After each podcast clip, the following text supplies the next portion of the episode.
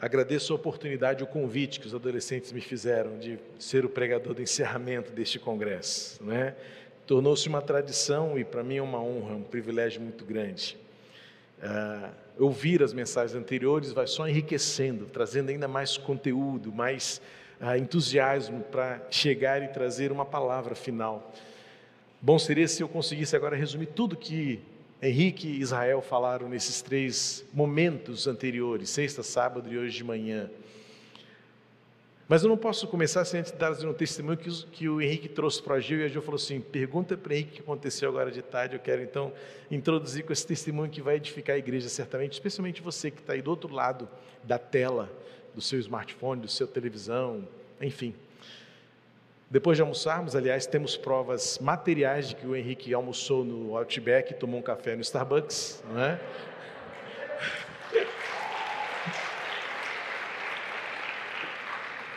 Então ele volta para Cariacica restartado no desejo, não é? Não vou nem contar porque não vai ficar legal que você levou um pouquinho para o quarto do hotel. Isso aí fica só entre nós. E aí, quando eu deixei na portaria do hotel, eu queria um pouquinho mais de retorno, por favor, eu estou sem retorno nenhum, estou só ouvindo na, no reverb, tá? Ah, quando a gente deixou ele na porta do hotel, os adolescentes cuidando muito bem dele, está hospedado, está ali guardadinho, né? provido de tudo. E parece que tem um convite aí para sair com a galera depois do culto, é isso?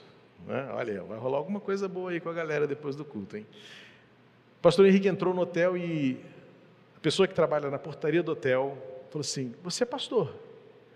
Aí ele, caramba, não estou nem de paletó e gravata, como é que a pessoa descobre um tipo The Rock assim, né? Esse estilão dele assim, totalmente jovem e pouco característico, né, uma figura pastoral. Se fosse eu assim já de cabelo branco, até dá para, né? Esse olhar bondoso, já esse olhar assim mais surfista. Aí ele falou assim: "Sou, mas é que eu te ouvi pregando agora de manhã". Aí ele, como assim? Você estava na igreja do Mer, não estava? assim, sim. Aí ele falou assim, é que um vizinho meu, aí contou uma história meio longa, que nem ele entendeu muito bem, foi ele, então vou resumir, uma história longa. Um vizinho meu me mostrou o canal dessa igreja. E todo dia eu assisto culto, todo domingo eu assisto o culto dessa igreja. E ele falou assim, mas você já foi lá alguma vez? Não, nunca fui. E tinha ouvido o Henrique de manhã na nossa transmissão do canal do YouTube. E não sei se ele está assistindo agora. O Henrique falou que vai voltar agora e vai pedir o nome e telefone, que a gente quer saber quem você é. E como este, tantos outros que estão sendo abençoados por aquilo que nós estamos fazendo, que acontece neste lugar de encontro, mas que vai ao encontro de quem não está aqui. Então, louva a Deus pela tecnologia, louva a Deus por essa equipe. Tem gente lá no, na salinha do corte que nem está aparecendo, você não sabe quem é, mas tem gente que está fazendo acontecer. Silvinho, Hélio, Lu, Ana Lu lá em cima, não é? Obrigado vocês que fazem disso um ministério também, não é? E que alcança pessoas como este jovem, que são encontrados por nós e que tem a oportunidade de um restart também. Nunca pisou numa igreja evangélica e a gente está chegando nesse coração. E como ele, certamente tantos outros, tantos outros. Então, é um investimento que a gente faz. E aí, de novo, como o pastor Fabrício disse, é a sua oferta que faz isso acontecer. Para que a gente tenha mais tecnologia, para que a gente tenha mais recursos, para ir mais além. É aquela boca de ferro do ar livre, quem é da minha idade. Lembra do ar livre, da praça, que a gente pegava a boca de ferro, ligava um amplificador de válvula, pedia para a padaria ligar na tomada lá de dentro ou no açougue, dá para a gente ligar que a gente fazia o ar livre, botava a igreja assim, meia lua, na calçada, um sol de camará, e a gente fazia o ar livre lá. Hoje é esse ar livre, que chega nas pessoas longe, assim, a gente nem imagina. Então, Deus seja louvado por isso. Jovem, se você estiver aí, o nosso abraço para você e a gente está aqui de braços abertos. Que essa igreja seja a primeira igreja que você vai pisar, em nome de Jesus. E que Ele conheça aqui, gente, o amor do jeito de Jesus, hein? Olha lá, hein? A responsabilidade é grande. Quero convidar você a abrir a sua Bíblia em João capítulo 21.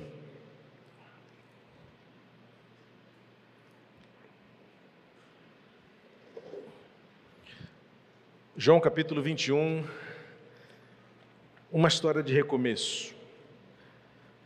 Pastor Henrique começou esses dias aqui dizendo que a Bíblia é cheia de histórias de recomeço.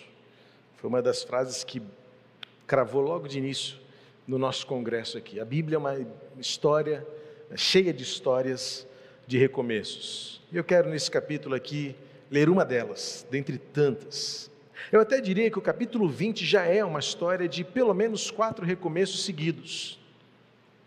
Porque chegou o um momento onde João está falando do maior de todos os recomeços. Aquilo que a morte achou que terminaria, aquilo que a morte achou que acabaria, que nunca mais existiria, vida. Porque o Senhor da vida estava crucificado, estava agora então sepultado, a morte deve ter bradado um canto de vitória.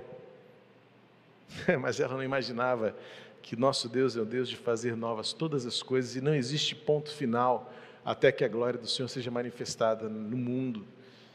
E aí o capítulo 20 de João fala da ressurreição de Jesus. Então ali é um recomeço para Maria, é um recomeço para Pedro, é um recomeço para Tomé, Olha quantas histórias, dá para fazer uma série aqui, vamos fazer outro congresso para contar essas histórias. Porque Maria, ela tem um recomeço diante do medo, ela estava amedrontada, assustada, e Jesus ressurreto aparece diante dela e fala assim: Sou eu, Maria. E ela então redescobre que é possível ter alegria depois da morte, porque a ressurreição é real. Pedro, assustado, Tomé, cheio de dúvidas, de incerteza, de incredulidade e Pedro.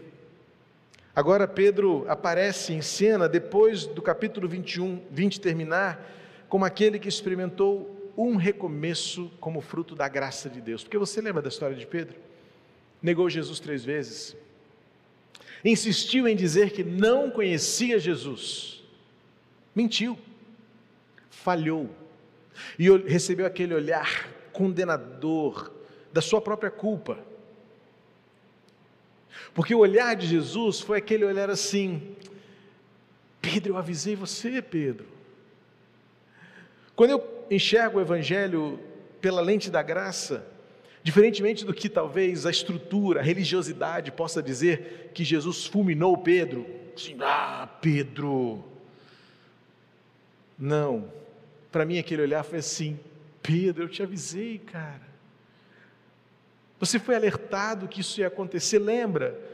Antes que o galo cante, você vai me negar três vezes, e na terceira vez, então, o galo canta, diz o Evangelho, e o texto vai dizer que Pedro recebeu o olhar de Jesus. E aí Pedro saiu quebrado, arrebentado, foi chorar amargamente, diz o Evangelho, porque ele foi lembrado que Jesus havia lhe dado uma chance de não errar o alvo. Mas ali naquele contexto, Pedro foi levado talvez pelas suas incertezas, pelo seu medo, pela ameaça daquele contexto: o que, que vão fazer comigo? Se ele já está sendo preso, açoitado, injuriado, o que, que vão fazer comigo? E agora chega o capítulo 21.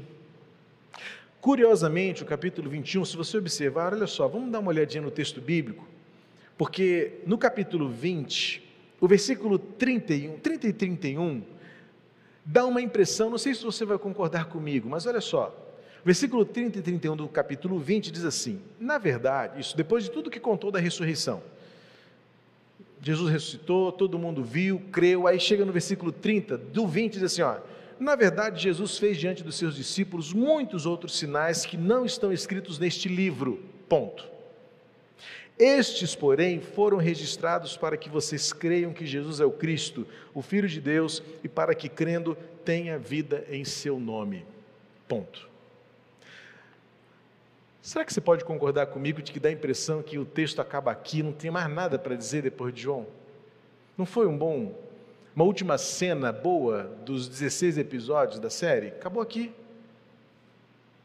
E aí, surpreendentemente, o capítulo 21 surge Primeiro que parece que foi acrescentado uma ponte forçada, que Senhor, depois disso, não, mas não precisava de mais nada depois disso, acabou, Jesus ressuscitou, Maria foi restaurada, Pedro comprovou ali com seus próprios olhos que era isso mesmo, Tomé, Tomé tocou em Jesus, viu que não era uma presença espírito, não era uma alucinação, ele tocou nas mãos de Jesus, tocou no seu lado, percebeu ali os furos, as falhas, os machucados.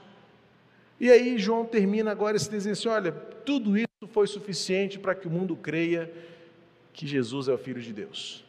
Ponto. Mas por que, que o capítulo 21 é tão importante para nós? Vou confessar uma coisa para vocês aqui. Eu virei dorameiro na pandemia. Maluco, cada um tem uma experiência específica na quarentena, né? Ah, você também? Então, ó. Eu virei dorameiro, estou vendo série coreana. Ah, você também, né? Pois é. Olha, um monte, né? Isso é um problema, gente. Isso é sério demais. E sabe uma das coisas mais legais das séries coreanas? É que não fica ponto sem uma emenda. Olha, estou dando spoiler de série para você. Lá no, no, episódio 8 aconteceu um negócio, assim, mas peraí, como é que isso... E aí lá no episódio 12, volta aquela cena e você entende por que... Não é isso mesmo? Isso aqui não é série coreana não, mas o capítulo 21 é isso. Porque ficou uma coisa no ar que não podia ser deixada de lado. Peraí, gente, como é que acabou a história de Pedro? Aquela história lá de Pedro ter negado Jesus, como é que isso se resolveu? Como é que é isso? Bastou Jesus ter aparecido para eles e dizer, oh, estou aqui, estou legal, a vida continua? Não, havia uma pessoa que precisava ter uma experiência muito específica com Jesus. E Pedro vai agora mostrar para a gente o poder que a graça tem de realizar um recomeço que glorifica a Deus e que nos restaura por inteiro. Então, entre o capítulo 21 que parece-nos, inclusive eu não estou sozinho nisso não, eu fui pesquisar e tem muitos exegetas, muitos estudiosos dos textos bíblicos que concordam e, e, e chegam nessa convergência de, de que realmente esta história foi colocada depois pela igreja, porque souberam dessa história que houve de Jesus, então João escreveu tudo aqui, João, você não pode esquecer da história de Pedro, João, aquele encontro que a gente teve com Jesus na praia, então bota lá, escreve isso, e aí então a história do texto bíblico dá essa explicação do porquê, depois de parecer que já tinha acabado, no, episódio final surge um, um, um spoiler, depois das letrinhas, né? Aquela cena final de crédito extra. Olha, a história de Pedro não ficou pelo caminho. Então vai lá o versículo, capítulo 21, a gente vai ler agora para você lembrar dessa história. Depois disso, Jesus se manifestou outra vez aos discípulos junto ao mar de Tiberíades. Foi assim que ele se manifestou. Estavam juntos Simão Pedro, Tomé, chamado Dídimo, Natanael, que era de Caná da Galileia, os filhos de Zebedeu e mais dois discípulos de Jesus. Simão Pedro disse aos outros: Vou pescar. Os outros responderam: Nós também vamos com você. Foram e entraram no barco, mas naquela noite não pegaram nada. Ao romper o dia, Jesus estava na praia, mas os discípulos não reconheceram que era ele. Jesus lhe perguntou: Filhos, será que vocês têm aí alguma coisa para comer? Eles responderam: Não. Então Jesus disse: Joguem a rede à direita do barco e vocês acharão. Assim fizeram e já não podiam puxar a rede tão grande que era a quantidade de peixes. Os discípulos a quem Jesus amava disse a Pedro: É o Senhor. Simão Pedro, ouvindo que era o Senhor, cingiu-se com a sua túnica, porque tinha tirado a roupa, e lançou-se ao mar. Os outros discípulos vieram no barquinho, puxando a rede com os peixes, porque estavam somente a uns 90 metros da margem. Ao saltarem em terra, viram ali umas brasas com peixe por cima, e também havia pão. Jesus lhes disse: Trago alguns dos peixes que vocês acabaram de pegar. Simão Pedro entrou no barco e arrastou a rede para a terra a rede estava cheia com 153 grandes peixes, e mesmo sendo tantos peixes, a rede não se rompeu. Jesus disse a eles: Venham comer. Nenhum dos discípulos ousava perguntar quem é você, porque sabiam que era o Senhor. Jesus veio, pegou o pão e deu a eles, depois fez a mesma coisa com o peixe, e esta já era a terceira vez que Jesus se manifestava aos seus discípulos depois de ressuscitado dentre os mortos. Depois de terem comido, Jesus perguntou a Simão Pedro: Simão, filho de João, você me ama mais do que esses outros me amam? Ele respondeu: Sim, o Senhor sabe que eu o amo. Jesus respondeu: Apacente os meus cordeiros. Jesus perguntou pela segunda vez: Simão, filho de João, você me ama? Ele respondeu: Sim, o Senhor sabe que eu o amo. Jesus disse: Pastorei as minhas ovelhas. Pela terceira vez, Jesus lhe perguntou: Simão, filho de João, você me ama? Pedro ficou triste por Jesus ter perguntado pela terceira vez: Você me ama? E respondeu: O Senhor sabe todas as coisas, sabe que eu amo. Jesus lhe disse: Apacente as minhas ovelhas. Em verdade, em verdade lhe digo que quando era mais moço, você se cingia e andava por onde queria. Mas quando você for velho, estenderá as mãos e outro cingirá, cingirá e o levará para onde você não quer ir. Jesus disse isso para significar que o tipo de morte Pedro havia de glorificar a Deus. Depois de falar assim, Jesus acrescentou: Siga-me. Suficiente por aqui. Entendeu o contexto? lembraram de uma história que não podia ser deixada de lado. João ensinou o seu evangelho, mas parece que alguma coisa precisava ser contada para que a gente lembrasse, soubesse que servimos a um Deus de recomeços. Pedro havia negado Jesus três vezes e essa ponta não podia ficar solta. Não seria suficiente apenas Jesus ter encontrado Pedro ali junto à sepultura e dizer: Sim, Pedro, sou eu. Não era possível ou suficiente Jesus entrar, atravessar uma parede de concreto, de massa, de tijolo e aparecer misteriosa e surpreendentemente, milagrosamente diante dos seus discípulos naquela última refeição, ressurreto. Era necessário que Jesus tivesse um contato pessoal, uma experiência muito própria, restauradora Alguns estudiosos propõem que era necessário que Jesus perguntasse três vezes, para que de alguma maneira ficasse conectado no coração de Pedro que ele negou três vezes. Então vamos repetir três vezes que você me ama? Vamos corrigir então isso? Talvez seja uma possibilidade, mas algo de mais misterioso, eu vou chegar lá, porque não é tanto pelas três vezes, mas é pela linguagem que Jesus usa, pela fala que Jesus usa, segundo a, a, a língua grega, que é o texto que temos aqui eh, nos evangelhos. Esse texto é muito misterioso por conta dessas questões que não ficam muito claras para nós. Inclusive, por que, que esse capítulo aparece aqui justamente depois de aparentemente João ter terminado o seu evangelho? Por que, que Jesus pergunta três vezes? Por que, que Pedro fica triste com a terceira pergunta? Veja que tem muitas coisas ainda que ficam no ar e parece que a gente não consegue elucidar muito bem esses mistérios que ficam ainda de suspense nesta história maravilhosa de recomeço. Mas a história de recomeço começa num momento de frustração. O texto vai dizer que lá junto ao mar de Tiberíades estava Pedro e mais alguns discípulos, Natanael, os filhos de Zebedeu, ou seja, Tiago e João, sempre próximos ali, e eles então estavam ali olhando para o nada. Aparentemente, o que nós encontramos aqui eram discípulos que estavam sem sentido e sem direção de tudo, depois de tudo aquilo que eles haviam visto e ouvido. O nosso Senhor ressuscitou, mas e agora? E agora? Perguntas como estas surgem na nossa mente quando, em geral, estamos tristes demais, sozinhos demais, caídos demais.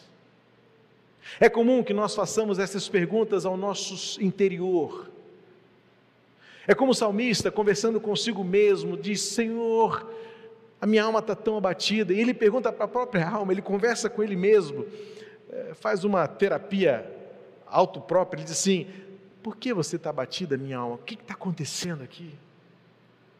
Nesse contexto aqui, eu encontro os discípulos olhando para o horizonte, mas eles sabem que era necessário um recomeço, era necessário um reinício. E então, o versículo uh, 3, ele, ele rompe uma iniciativa impetuosa de Pedro: vou pescar. O que significa essa expressão vou pescar? É o que eu sei fazer, é o que eu sempre fiz e é o que me resta agora. Um testezinho de escola bíblica dominical. Lembra como é que Pedro foi chamado por Jesus? Ele está fazendo o quê? E o que, que Jesus falou para ele? Qual foi o convite que Jesus Cristo fez? Vou fazer de você o quê? Pescador de homens.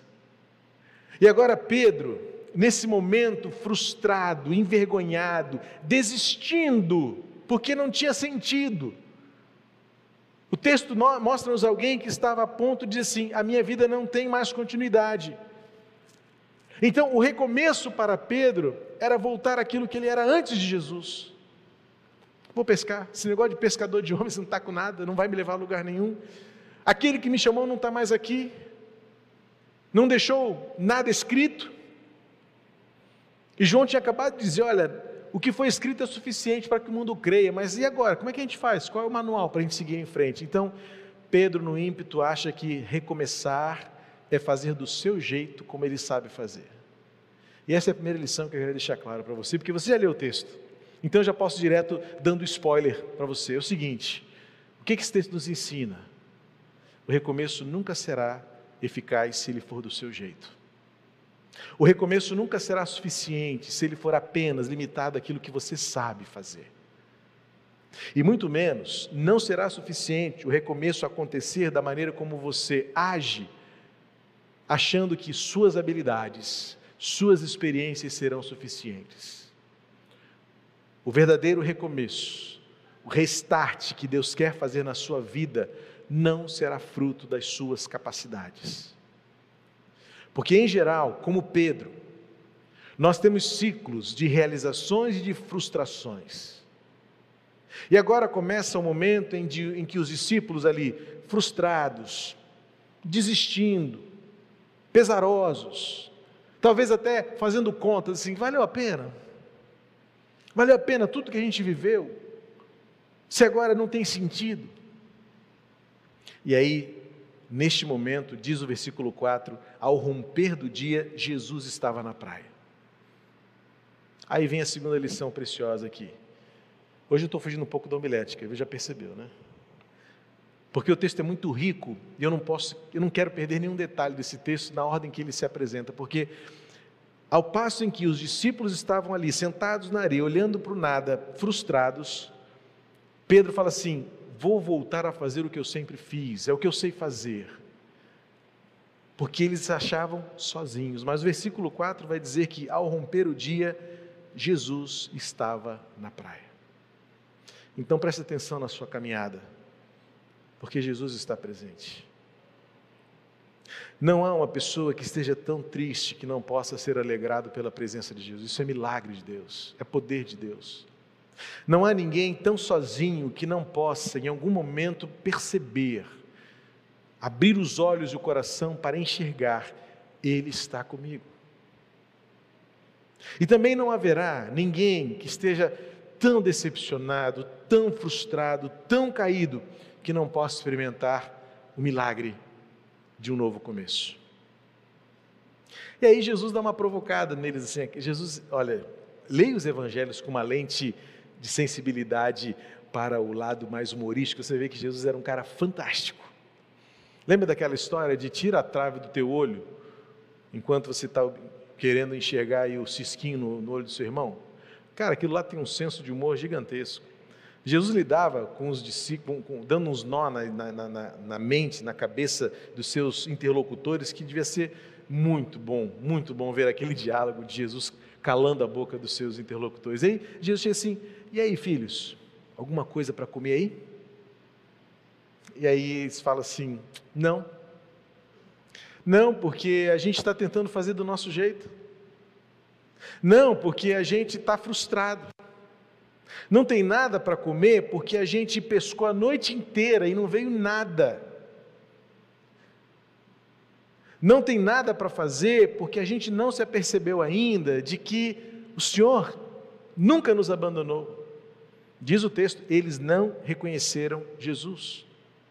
E enquanto a gente não reconhece Jesus, o recomeço não acontece. É um esforço inútil. É uma, é, é uma, é uma incapacidade que nós desenvolvemos de rodar, rodar, rodar passar a noite inteira pescando e no final do dia, ou no início da manhã, melhor, voltar para a praia e dizer assim: não valeu a pena. Mas note que Jesus está presente. E agora começa a haver uma diferença.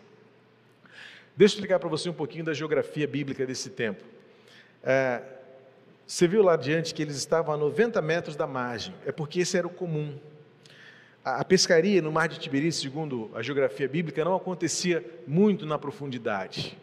Até porque não era um oceano. Mas também porque a técnica era o seguinte: alguém ficava da areia. E da areia observava-se no reflexo onde estavam os cardumes. E por isso que eles ouviram Jesus.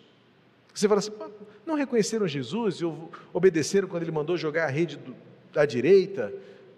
É porque era comum os pescadores se dividirem em equipe e um deles ficar da areia, da, da, da margem do mar, observando o horizonte. E da areia eles conseguiam observar pelo brilho que o cardume faz, assim, olha, está mais para lá, está mais para lá. E por isso então que eles ouvem esta sugestão e jogam a rede do lado direito, como lhe é feito essa, essa indicação aqui do texto. Ainda sem reconhecer Jesus. Mas o texto vai dizer que quando eles jogaram e viram a quantidade que pegava, isso aqui está fora do normal, isso aqui é extraordinário. E aí diz o texto, versículo 7, João, é, é, ele se escreve, fala assim, a quem Jesus amava, ele se refere a ele, tá? O discípulo a quem Jesus amava, o João, o próprio autor do texto, ele fala assim, Pedro, é o Senhor, cara. João reconheceu que era Jesus porque o que estava acontecendo neste reinício era extraordinário. Era inconcebível, não é possível tanto peixe de uma hora para outra. Gente estava aqui a noite inteira. Só quem faz isso, lembra daquele capítulo que ficou lá para trás? Lembra da primeira pesca maravilhosa, que as redes até se, se romperam? Está lá no Evangelho. João falou assim: Isso já aconteceu, é Ele de novo. Ele está aqui com a gente, Ele vai recomeçar. O triunfo da graça da nossa vida, a obra-prima da graça em você, é o fato de que quando Jesus está presente, Ele faz coisas extraordinárias, a ponto de você não ter dúvida, isso não aconteceria se não fosse Jesus. E aí, Pedro nem pensa duas vezes. Ele veste a sua túnica. Peraí, mas ele estava sem roupa? Provavelmente sim, era costume também, não é? E ele estava usando uma túnica que era própria dos pescadores, e ele ia se apresentar para outra pessoa, e havia um simbolismo aqui de submissão à autoridade. Então ele não podia ir para Jesus com a mesma túnica que ele estava usando, mas ele, no desespero, assim: Eu vou embora e vou. Mergulhou e se lançou no mar e foi ver Jesus, porque ele tinha que estar perto dele. Note como Pedro ainda estava carregado se é Jesus, eu preciso de mais uma oportunidade, eu preciso de mais uma chance. E ele não deu tempo do barco remar de volta para a areia. Ele se jogou no mar e foi nadando e chegou lá e saltou diante de Jesus. E Jesus, quando ele chegou lá, ele percebeu que já tinha brasa com peixe e havia pão. Mais uma evidência de que Jesus não era uma aparição fantasmagórica. Ele estava ali, ó, mexendo os espetinhos. A brasa estava pronta, só esperando os peixes chegarem para entrar em cima da grelha e já tinha pão assado. Ele não só está presente, mas como ele já está preparando a próxima refeição. Quando Jesus recomeça, não falta nada. Quando Jesus está na história da sua vida, ele já preparou a mesa diante de você, como diz o salmista no Salmo 23. E quando eu leio esse texto, toda vez eu, eu entendo por que eu gosto tanto de churrasco. Porque o meu senhor era churrasqueiro. Na praia, peixinho na brasa. Com pão quentinho, tem coisa melhor? Picanha com pão de alho. Invenção de Jesus. É ou não é? E aí Jesus disse: Traga alguns peixes para cá, vem cá, vocês acabaram de pegar, está fresquinho, senta aqui comigo. Aí tem um detalhe interessante aqui no versículo 11 também que eu não quero passar em branco. A rede estava cheia com 153 grandes peixes. Por que esse detalhe de João colocar 153 grandes peixes? Olha, a gente tem tanta tese para isso. Numerologia, soma de algarismos. Tá Jerônimo, um dos patriarcas do cristianismo, ele tem uma interpretação interessante. Segundo Jerônimo, nesta época aqui, a ciência, né, a, a, os estudos oceanógrafos eh, tinham que havia 153 quantidades ou tipos de espécies de peixes no mar. Então, para Jerônimo, segundo Jerônimo, foi uma alusão de João para dizer o seguinte: nessa rede cabe todo mundo. Não sei se isso tem fundamento, lá no céu é aquelas perguntinhas que a gente vai Senhor, era isso mesmo que Jerônimo falou, era verdade? Mas faz sentido, né? Se de fato naquele tempo, a gente sabe que o oceano é uma realidade incontável de espécies marinhas, né? Mas eu li um autor que sugere e, e cita Jerônimo num dos seus escritos, dizendo que, na compreensão deste tempo em que João escreveu, 153 eram os tipos de peixes que haviam, segundo os estudos da época. E que eles fizeram isso como um modo simbólico de dizer o seguinte: na rede de Jesus cabe todo tipo de gente, todo. E diferentemente daquela primeira pesca, em que as redes se romperam, nesta pesca as redes não se rompem. Porque agora a igreja está diante daquele que pode todas as coisas, e a igreja de Cristo deve ser um lugar para toda a gente, de todo lugar. Mas aí eles, Jesus volta para ele e fala assim: Vamos comer? Aí eu acho legal esse versículo 12, que diz assim: Ninguém ousava dizer quem é Jesus. Quem é que vai pagar esse mico agora? Já sabemos quem é ele, então vamos lidar, vamos fingir costume, né? Vamos fingir costume. Ô oh, Senhor, que bom que o Senhor está aqui, alegria revê-lo mais uma vez, que bênção. Só que aí chega a hora da prova de fogo. E esse texto todo está aqui, esse milagre todo está aqui, porque agora estava na hora mais importante deste último episódio de Jesus com seus discípulos. Pedro, vamos recomeçar, Pedro? Vamos, vamos, estou pronto para recomeçar, então vamos lá. Primeira prova importante: você quer recomeçar? E responda: Você me ama? Sim, Senhor, eu te amo. Então, cuida dos meus cordeiros. Pronto, aprovado. Pedro, segunda pergunta. Você me ama mais do que os outros dizem que me amam? Aí Jesus falou assim: Mas por que a segunda vez a mesma pergunta? Na prova costuma ser uma pergunta diferente da outra, mas por que a mesma pergunta? E Pedro logo responde: Sim, Senhor, tu sabes que eu te amo. Já respondi há pouco: Te amo. Então cuida das minhas ovelhas. Aí vem a terceira vez. Pedro, então me diga pela terceira vez: Você me ama mesmo? Aí o texto vai dizer, João vai dizer que Pedro ficou triste por Jesus ter perguntado pela terceira vez. Informação bíblica agora para você. A gente não sabe muito bem por que essas três perguntas, até porque a língua original do Novo Testamento é o grego. Mas Jesus não falava grego, Jesus falava aramaico. Então, tem um negócio no ar aqui que é mais uma daquelas coisas que você sabe, eu vou chegar no céu e se Jesus me permitir, eu vou sentar numa nuvenzinha assim, por que dificultar nosso lado lá, né? Porque tem mais um problema. Jesus falava aramaico, João escreveu em grego porque era a língua que dominava o seu tempo quando ele escreveu o evangelho. E ele ainda dificultou para nós porque ele usou dois tipos de amor nesse diálogo de Jesus com Pedro. E o problema é que no aramaico não existe essa distinção tão clara e óbvia que tem no grego para o amor. No grego existem quatro palavras para amor. As três são mais conhecidas. Existe uma menos conhecida que é strog, ou que é o amor fraternal, o amor quase familiar. Mas existe o filéu, de onde vem filia, filósofo, filólogo. Existe o eros, que é o amor da atração sexual entre homem e mulher. E existe o amor ágape, sempre referindo-se ao amor de Deus. Agora preste atenção aqui nesse detalhe, porque na língua original, Jesus pergunta usando esta palavra do amor de Deus: Pedro, você me ágape? E, Jesus, e Pedro responde da primeira vez: Senhor, eu filéu você. Olha a diferença. Aí Jesus pergunta de novo: Pedro, você ágape-me? E Jesus responde: Senhor, eu filéu-te. Está entendendo, né? Ele usa outra, outra.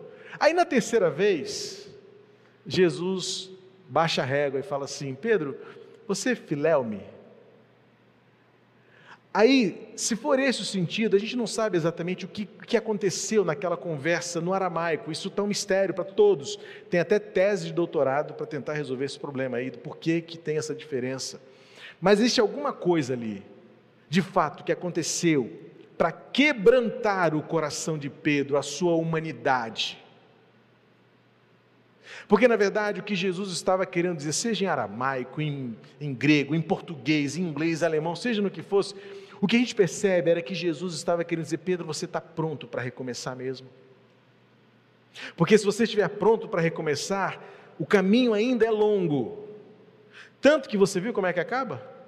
Pedro, quando você ficar velho, hoje você escolhe a roupa que você vai usar, o caminho que você vai percorrer, mas vai ter um dia que eu vou te pegar pela mão e vou botar a roupa que você não quiser vestir, você vai ter que vestir. Isso é velhice. E você vai ser morto de um jeito que você não imagina. Mas olha, isso vai glorificar o nome de Deus. Percebe como é que Jesus estava trazendo Pedro uma conversa séria de restart? E quando esse texto veio à minha mente, em paralelo com a mensagem que seria em Neemias, e você resolveu meu problema, porque entendi que não era para pregar em Neemias, era para pregar nesse texto, eu glorifiquei a Deus porque Deus estava me chamando, como eu espero estar chamando vocês, para essa conversa séria de que reinício não é só a emoção e a alegria de um congresso tão maravilhoso quanto estes. É a pergunta que Jesus está fazendo para a gente. Vocês estão dispostos a ir até o fim? Porque dizer que me ama, os outros também estão dizendo, mas eu quero saber se você me ama mais do que os outros me amam. Olha como Jesus confronta Pedro. Já que Pedro tinha ficado com aquele fio solto nos episódios anteriores, de que negou Jesus três vezes, saiu arrependido, chorou, diz o texto, chorou amargamente. É o adjetivo do choro de Pedro. Aquele soluço incontrolável. E agora Jesus faz para ele três perguntas com o mesmo teor. Uma hora Pedro, frustrado, cansado de esperar, e diz assim: Eu vou recomeçar do meu jeito, eu vou fazer o que eu sempre fiz, o que eu sei fazer bem, vou pescar.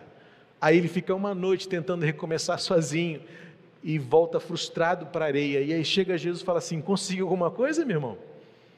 Não consegui nada. Então faz o seguinte: faz do meu jeito. Aí o recomeço começa aqui, o reinício da graça começa aqui. Faz do meu jeito. E do meu jeito aqui não é jogar do lado que você estava querendo, é jogar do lado que eu estou dizendo. Então, adolescente, irmão, irmã, purim, todo reinício precisa ser fruto de uma consciência de que sozinho a gente não faz nada. Todo recomeço passa necessariamente pela sensibilidade de ouvir a voz do Senhor. O que é para eu fazer então? Para onde é para jogar a rede? Para onde é para ir? O que fazer? Onde estar? O que falar? Como me portar? Como agir? E quando você está disposto a ouvir o que o Senhor mandou você fazer e fazer, a pesca é maravilhosa.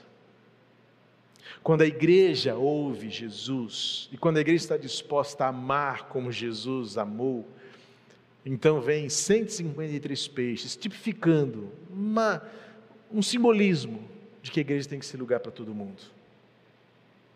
A igreja tem que ser lugar para toda a gente. E aí chega a hora do confronto. E Jesus fala: Pedro, e aí, Pedro, como é que é esse seu amor por mim? É para sempre? Se formos tomar por base este dualismo de ágape e filéu, a gente entenderia por que, que Pedro ficou triste, porque Jesus baixou a bola. Mas isso também é graça e misericórdia. Porque Jesus mostra para Pedro que ele não estava realmente capacitado para fazer aquilo que só Deus pode fazer. A Bíblia diz que a ágape é o amor de Deus por nós. E alguns estudiosos vão dizer que Jesus baixou a bola, desceu a régua para dizer assim: Pedro, é o seguinte, você realmente só vai me amar quando você reconhecer que você não é capaz e que você depende de mim. Quando você não fará nada por você mesmo. Que bom que você entendeu que não é na sua prepotência, na sua arrogância, no seu ímpeto, ah, na, na sua necessidade. É só do meu jeito. E no final, Jesus ouve de Pedro a mais importante confissão: O Senhor sabe de todas as coisas. Nenhum recomeço acontece se nós não nos abrirmos por inteiro reconhecendo que Deus sabe todas as coisas. E aí então Jesus dá a Pedro a tarefa: cuida das minhas ovelhas. E aí passa para a missão final O recomeço de Jesus acontece quando a gente aprende a amar como Ele. O recomeço de Jesus, ele se estabelece na nossa vida quando a gente sabe que a vida agora vai ser para glorificar a Deus, seja com o que tem ou seja com o que falta, seja na vida ou seja na morte. Eu fico imaginando o que Pedro deve ter ouvido quando lá no versículo 19 ouviu Jesus assim: Pedro, você vai morrer, mas acredite, a sua morte vai ser para a minha glória. Hã? Versículo 19 diz: Jesus falou para Pedro tudo isso para mostrar para ele o tipo de morte que ele teria para glorificar a Deus. Se a gente quer de fato um recomeço, a gente precisa estar disposto a levar isso até o fim. E Jesus termina o versículo 19 com a coisa mais importante para qualquer restart. Olha a palavra de Jesus aqui para Pedro. Siga-me. Nós precisamos de seguidores de Jesus. E olha, hoje em dia está tão difícil. Eu olho para a igreja de Cristo hoje, olho para mim mesmo e falo assim: Senhor, precisamos de mais seguidores, eu preciso seguir Jesus. Porque tem gente seguindo homens. A igreja de Cristo hoje, ela é caracterizada por muito mais seguidores de homens do que de Jesus. Gente apaixonada por homens ídolos deste tempo, ideologias que nos movem, seja ela qual for. E Jesus termina esse restart na vida de Pedro, dizendo para ele: Pedro, você quer realmente recomeçar? Quer realmente mostrar que me ama? Quer realmente amar as minhas ovelhas? Então é o seguinte: olhe só para mim, siga-me. E nós precisamos de uma igreja corajosa para seguir só Jesus. A gente está seguindo auditórios lotados, a gente está seguindo os nomes da moda, a gente está seguindo os influenciadores deste tempo, a gente está seguindo quem nos fascina com seu discurso, a gente está seguindo luzes, cores e sons. E o Evangelho é tão simples, ao mesmo tempo em que ele é tão difícil. Por isso que Jesus faz três vezes a pergunta: e se foi em ágape, filéu, talvez isso não possa ter toda a profundidade que tem apenas dizer e lembrar que numa própria língua do aramaico, Jesus disse: Pedro, é o seguinte, vou perguntar para você três vezes, porque você precisa saber o que você está fazendo. Pedro, vou perguntar para você três vezes, porque foi três vezes que você me negou. Então vamos restaurar isso ponto por ponto. Vamos dar um ponto de cada vez naquilo que ficou para trás e vamos trazer a sua memória.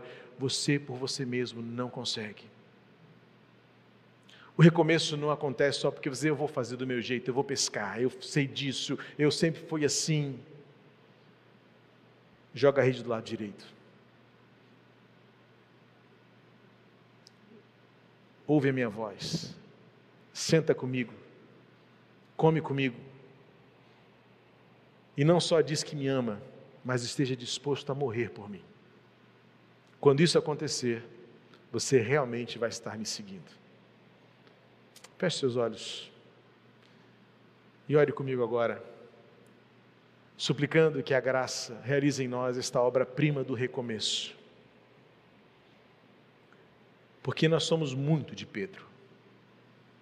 O cansaço, a frustração, as decepções fazem com que a gente reaja às circunstâncias como Pedro e os outros discípulos reagiram. Não está acontecendo nada, então não está valendo a pena, vou pescar. Mas o recomeço não pode ser do seu jeito. Assim como Jesus já estava na praia e eles nem se deram conta, presta atenção. O mundo é governado por um Senhor que não muda. Ele está sentado no trono dele. Jesus está presente. Presta atenção nisso. Só o que nos falta é ter a coragem de ouvir a voz dele. E se ele está dizendo para lançar a rede do outro lado, se ele está dizendo para você fazer diferente, Vamos ter coragem de fazer diferente. O cristianismo, ao longo de toda a sua história, não como estrutura, não, não é isso não. Gente que em toda essa história de dois mil anos se dispôs a olhar para Jesus e querer ser como Ele, sempre andaram na contramão de tudo. Nunca se preocuparam com tronos ou palácios, nunca se preocuparam com multidões, se preocuparam apenas em olhar para Jesus e querer ser como Ele. É isso que moveu o mundo até aqui.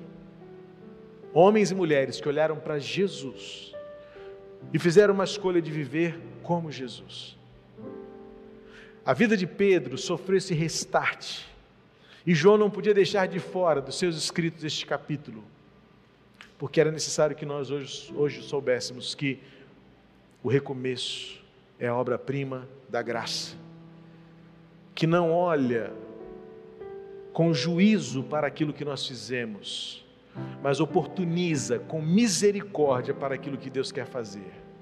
Glorificar o nome dele na sua vida, de todo jeito e da melhor forma. E Pedro então estava sendo preparado. Pedro, vamos recomeçar. Você tem que me amar. Você tem que amar os outros. Você precisa estar disposto a ir até o fim, sabendo que a sua vida e a sua morte há de onde, onde glorificar o meu nome. Então, toma a decisão agora. Siga-me. E então é agora que começa o restart. Na sua decisão de seguir a Jesus, haja o que acontecer.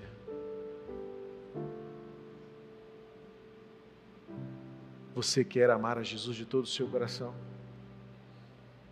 Você quer amar as pessoas como Jesus nos ensinou a amar? Você quer que a sua vida glorifique a Deus e, se for preciso, que seja até pela morte? Morte que glorifica só mesmo Jesus para inventar uma história dessa na nossa vida. E é o que faz a vida valer a pena, é quando você entende que a morte glorifica o nome do Senhor, então a vida vale a pena. A vida é diferente. E por último, Jesus termina dando a decisão final. Então siga-me. É isso que você quer? Vem comigo. E esta pergunta que eu quero deixar com você nesta noite. Vem comigo, diz Jesus. Siga-me.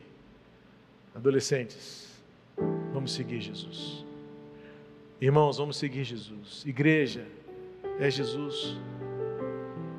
Jesus é a única forma da igreja se unir novamente. Jesus é a única razão para a gente olhar para o futuro e manter os nossos corações unidos, porque o mundo só quer nos dividir, o mundo só quer nos separar, o pecado só quer distanciar a gente um do outro. O inferno está aqui para destruir todo mundo.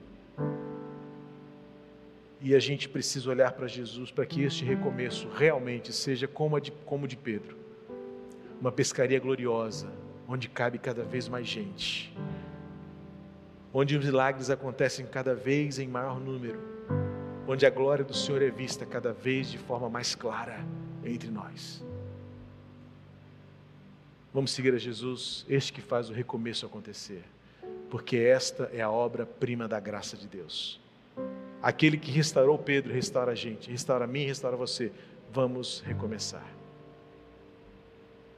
Siga Jesus.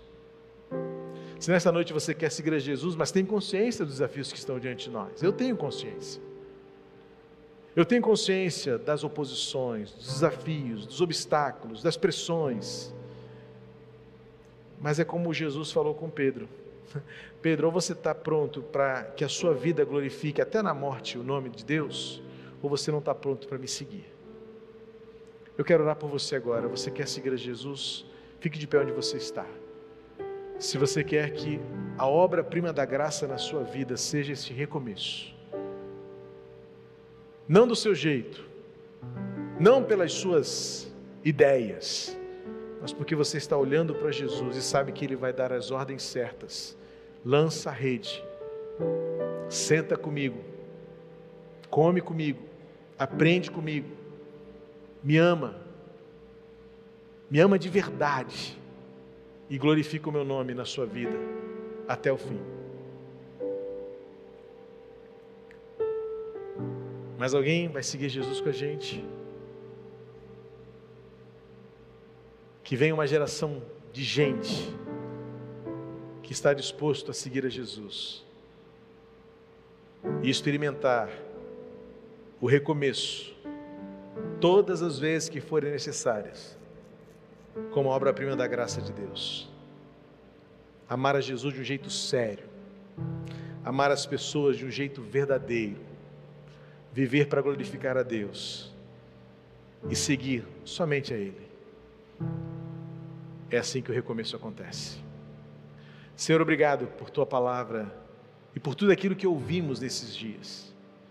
E que a semana que comece não seja apenas um ressoar, mas seja realmente uma repercussão poderosa de gente que consagra e se dedica e se entrega totalmente a Ti.